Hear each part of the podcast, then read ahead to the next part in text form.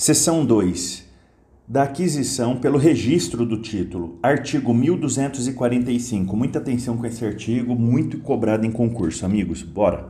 Transfere-se entre vivos a propriedade mediante o registro do título translativo no registro de imóveis.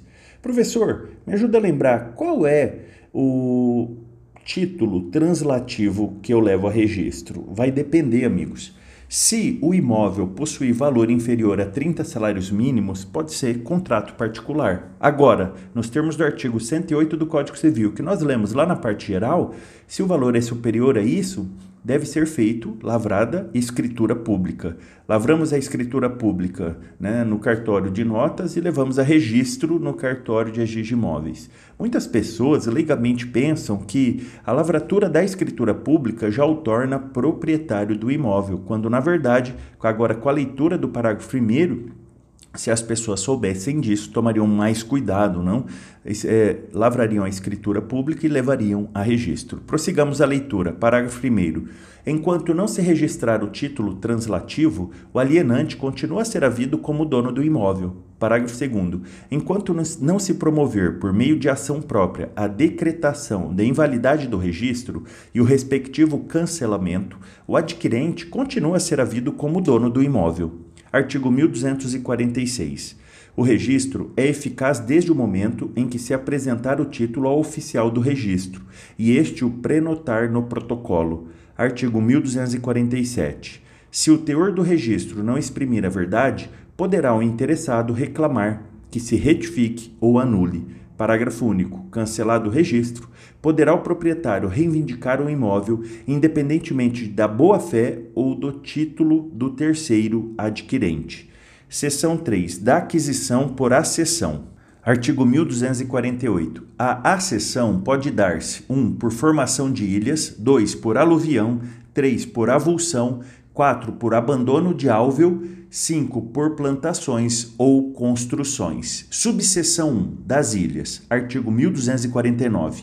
As ilhas que se formarem em correntes comuns ou particulares. Atenção aqui, grifem comuns e a palavra particulares. Porque assim, amigos, se as ilhas surgirem em águas públicas, o domínio será público. Isso está previsto no Código de Águas, é o decreto 24.643 de 1934. Então, vou repetir aqui para vocês. As ilhas que se formarem em correntes comuns ou particulares, eu aplico 1249, porque as ilhas que se formarem em correntes comuns de é, águas públicas, aí o domínio é público. Prossigamos. Pertencem aos proprietários ribeirinhos fronteiros observadas as regras seguintes. 1. Um, as que se formarem no meio do rio consideram-se acréscimos sobrevindos aos terrenos ribeirinhos fronteiros de ambas as margens, na proporção de suas testadas até a linha que dividir o álveo em duas partes iguais.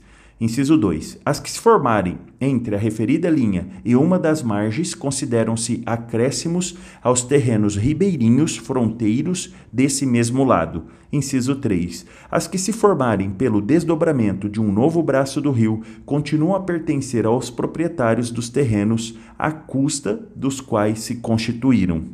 Subseção 2. Da aluvião. Amigos, como perceberemos, aluvião é algo manso e pacífico. Imaginem isso. Pode até escrever abaixo aí da subseção 2 da aluvião, manso e pacífico. Prossigamos a leitura, artigo 1250. Os acréscimos formados sucessiva e imperceptivelmente, manso e pacífico, por depósitos e aterros naturais ao longo das margens das correntes ou pelo desvio das águas destas, pertencem aos donos dos terrenos marginais sem indenização. Grifa aqui, sem indenização. Parágrafo único. O terreno aluvial que se formar em frente de prédios de proprietários diferentes, dividir-se-á entre eles, na proporção da testada de cada um sobre a antiga margem. Subseção 3. Da avulsão. Aqui vocês lembram de violência, de força. Vamos ler. Artigo 1251. Quando, por força natural violenta, grifa aqui, avulsão é força natural violenta, uma porção de terra se destacar de um prédio e se juntar a outro, o dono deste adquirirá a propriedade do acréscimo, se indenizar o dono do primeiro, ou, sem indenização, se em um ano ninguém houver reclamado. Olha a diferença da avulsão para a aluvião. Na aluvião é sem indenização, manso e pacífico. Na avulsão, força natural violenta, tem que indenizar, ou se passar do ano ninguém reclamar, não indeniza. Prossigamos a leitura. Parágrafo único. Recusando-se ao pagamento de indenização, o dono do prédio a que se juntou a porção de terra deverá aquecer a que se remova a parte acrescida. Sintetizando então, aluvião sem indenização, um acréscimo manso e pacífico. Avulsão com indenização por força natural ou violenta, salvo se não for reclamada a indenização no prazo de um ano. Prossigamos a leitura. Subseção 4. Do álveo abandonado. Professor, pelo amor de Deus, o que significa isso? Fiquem calmos, escrevam aí. Álveo abandonado é igual a rio que seca. O rio secou. Coloca aí embaixo, álveo abandonado, rio seco.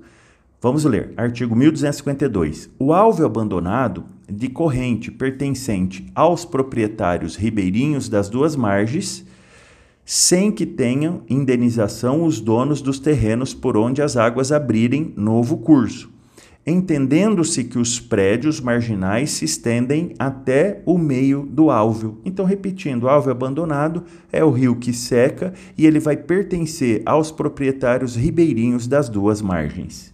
Subseção 5. Das construções e plantações. Artigo 1253. Toda construção ou plantação existente em um terreno presume-se feita pelo proprietário e à sua custa, até que se prove o contrário.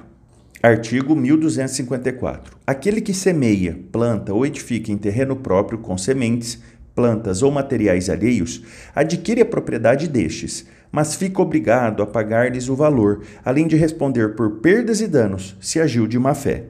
Artigo 1255. Aquele que semeia, planta ou edifica em terreno alheio perde, em proveito do proprietário, as sementes, plantas e construções. Se procedeu de boa fé, terá direito à indenização. Parágrafo único. Se a construção ou a plantação exceder consideravelmente o valor do terreno, aquele que de boa fé plantou ou edificou adquirirá a propriedade do solo, mediante pagamento da indenização fixada judicialmente, se não houver acordo. Artigo 1256. Se de ambas as partes houve má-fé, adquirirá o proprietário as sementes, plantas e construções, devendo ressarcir o valor das acessões. Parágrafo único. Presume-se má-fé no proprietário quando o trabalho de construção ou lavoura se fez em sua presença e sem impugnação sua. Artigo 1257. O disposto no artigo antecedente aplica-se ao caso de não pertencerem a sementes, plantas ou materiais a quem de boa fé os empregou em solo alheio Parágrafo único. O proprietário das sementes, plantas ou materiais poderá cobrar do proprietário do solo a indenização devida, quando não puder havê-la do plantador ou construtor. Artigo 1258. Se a construção, feita parcialmente em solo próprio, invade solo alheio em proporção não superior à vigésima parte deste, adquire o construtor de boa-fé a propriedade da parte do solo invadido, se o valor da construção exceder o dessa parte e responde por indenização que represente também o valor da área perdida e a desvalorização da área remanescente. Parágrafo único. Pagando em déclupo as perdas e danos previstas neste artigo, o construtor de má-fé adquire a propriedade da parte do solo que invadiu, se em proporção à vigésima parte deste e o valor da construção exceder consideravelmente o dessa parte, e não se puder demolir a porção invasora sem grave prejuízo para a construção. Artigo 1259. Se o construtor estiver de boa fé e a invasão do solo alheio exceder a vigésima parte deste, adquire a propriedade da parte do solo invadido e responde por perdas e danos que abranjam o valor que a invasão acrescer à construção, mas o da área perdida e o da desvalorização da área remanescente. Se de má fé, é obrigado a demolir o que nele construiu, pagando as perdas e danos apurados que serão devidos em dobro. Amigos, se tiver alguma dúvida, mande-nos uma mensagem no nosso canal do Instagram, arroba memoriza. Se inscreva no nosso canal do Telegram também, se viu é legal, e acesse o nosso site www.marcelrulli.com.br. Um grande abraço, bons estudos!